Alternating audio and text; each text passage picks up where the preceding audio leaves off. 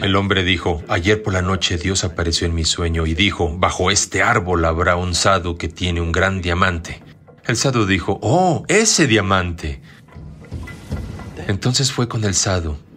Debes tener algo dentro de ti mucho más valioso que esto. ¿Qué es eso?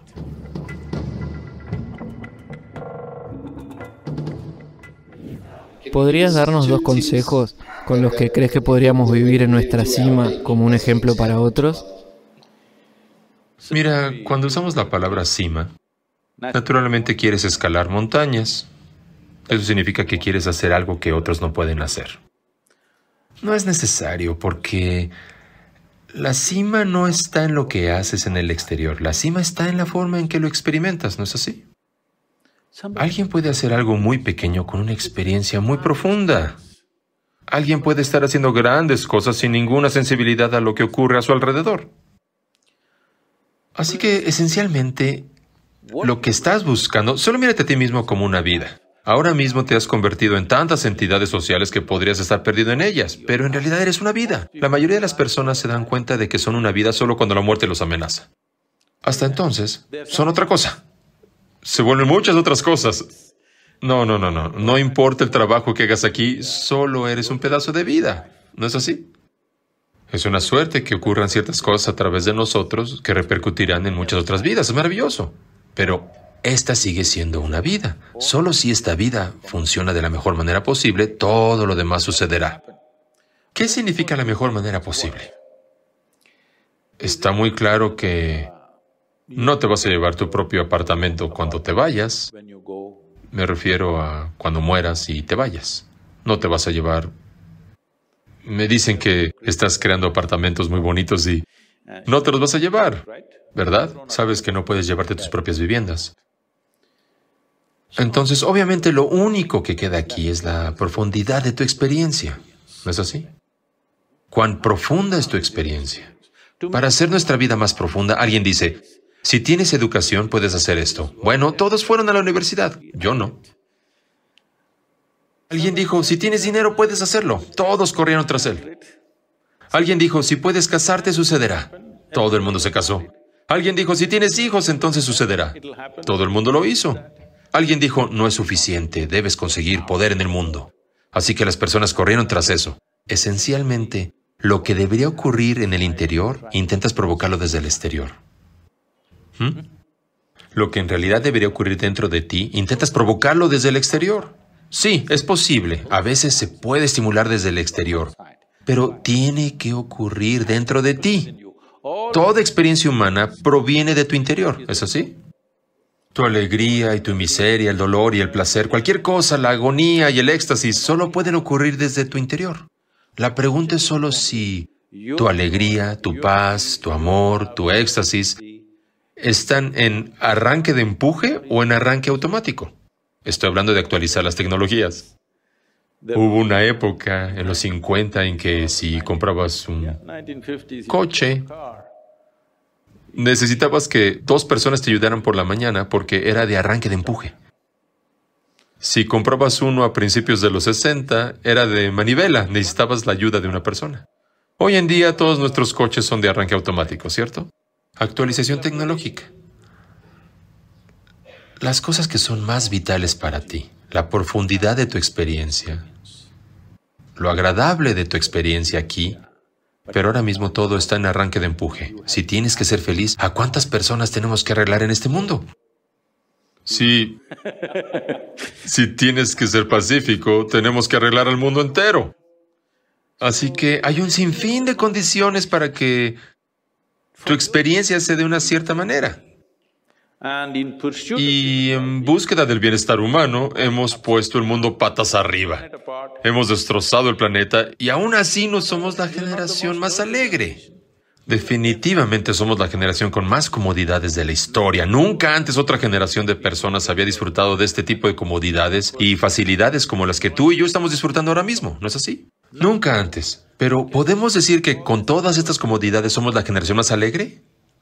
No, no es cierto. No digo que seamos más miserables, pero definitivamente no somos los más alegres. ¿Somos pacíficos? No. ¿Somos amorosos? No. Así que nuestra experiencia de la vida sigue siendo como la del hombre de las cavernas. La misma ansiedad. Ese hombre está preocupado dónde está mi comida. Tú estás preocupado dónde está mi próximo apartamento. Sin fin. ¿Crees que es diferente? No es diferente. Es rudimentario, ¿no es así? ¿Hola? La idea de organizar nuestro proceso de supervivencia de la forma en que lo hemos organizado es que no debía preocuparnos, ¿no es así? ¿Hola? Abres el grifo y sale agua. No creas que es poca cosa. Hace solo 100 años había que ir al río por agua con un jarro en la cabeza. Entonces, todas estas comodidades que logramos hoy, ¿para qué? Porque no tenemos que preocuparnos de la supervivencia diaria. Todo está organizado. Ahora, creíamos que si todas esas cosas se organizaban, nos sentaríamos aquí estaciados. Bueno, eso no ha ocurrido. No ha ocurrido simplemente porque no nos hemos hecho cargo de este. Entonces, la cima de la vida humana no significa que hayas escalado el Everest. Yo he subido el Everest, ¿lo sabías? Oh, no lo sabías. Sí, hasta la cima. Alguien subió y se hizo una fotografía con mi foto en la mano. Así que creo que he estado allí. Más sensato también. Porque este tipo que fue y se hizo una foto con mi foto en las manos, bajó y dijo, Sadhguru, de las 12 personas que empezamos, solo dos de nosotros llegamos a la cima. Y yo me hice la foto y bajé. Estuvimos allí unos 40 segundos, justo en la cima. Como los vientos arreciaban, tuvimos que bajar. Solo 40 segundos. Miré a mi alrededor, no podía ver nada y bajé. Ahora me pregunto, ¿por qué lo hice? Porque querías conocer la cima del sufrimiento. No es un simple reto físico. Escalar el Everest no es un simple reto físico. No digo que no debas escalarlo. Lo único que digo es que la cima solo puede suceder dentro de ti. No va a ocurrir fuera de ti. Así que la cima y el valle y el fondo mismo solo pueden ocurrir dentro de ti. La gente puede sentarse en un palacio y deprimirse. Como si tocaran fondo en su vida, ¿no es así? ¿Hola? Así que del mismo modo, si eso es posible, puedes sentarte en la calle y estar en la cima. ¿Puedo contarte una pequeña historia? Había una vez un sado.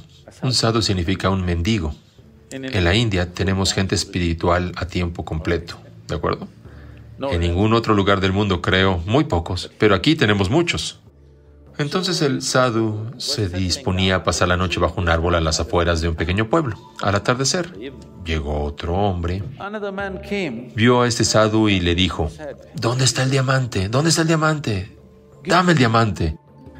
El sadhu lo miró y preguntó, ¿qué diamante? El hombre dijo, ayer por la noche Dios apareció en mi sueño y dijo, bajo este árbol habrá un sadhu que tiene un gran diamante. Si se lo pido, ¿me lo dará? El sadhu dijo, oh, ese diamante. Y metió la mano en la bolsa y sacó un diamante del tamaño del cráneo de un hombre. Así de grande. Y se lo dio. Este tipo se lo llevó, lo escondió en su ropa y corrió a casa. Mientras volvió a casa se debatía a quién decírselo, a quién no decírselo, qué pasará si alguien se enterara, lo matarían y se llevarían el diamante. Estaba en pánico para cuando llegó. Fue allí, Miró a su mujer. Dios mío, ella no sabe guardar un secreto. No puedes decirle. Así que fue directamente a la cama, lo puso debajo de la almohada y durmió sobre él. Entonces vino su mujer y le dijo, ¿por qué te acuestas? Ven a cenar. Dijo, no, no, no tengo hambre. Porque no quería dejar el diamante ni un momento. Y ella pensó, no se encuentra bien y se fue. Pero no pudo dormir en toda la noche. Por un lado, le preocupaba cómo lidiar con ese diamante y por otro, con una piedra tan grande bajo la almohada no puedes dormir. Se pasó toda la noche debatiéndose qué hacer, qué hacer, qué hacer. A las 4 de la mañana estaba completamente enloquecido. Luego fue a ver al Sado.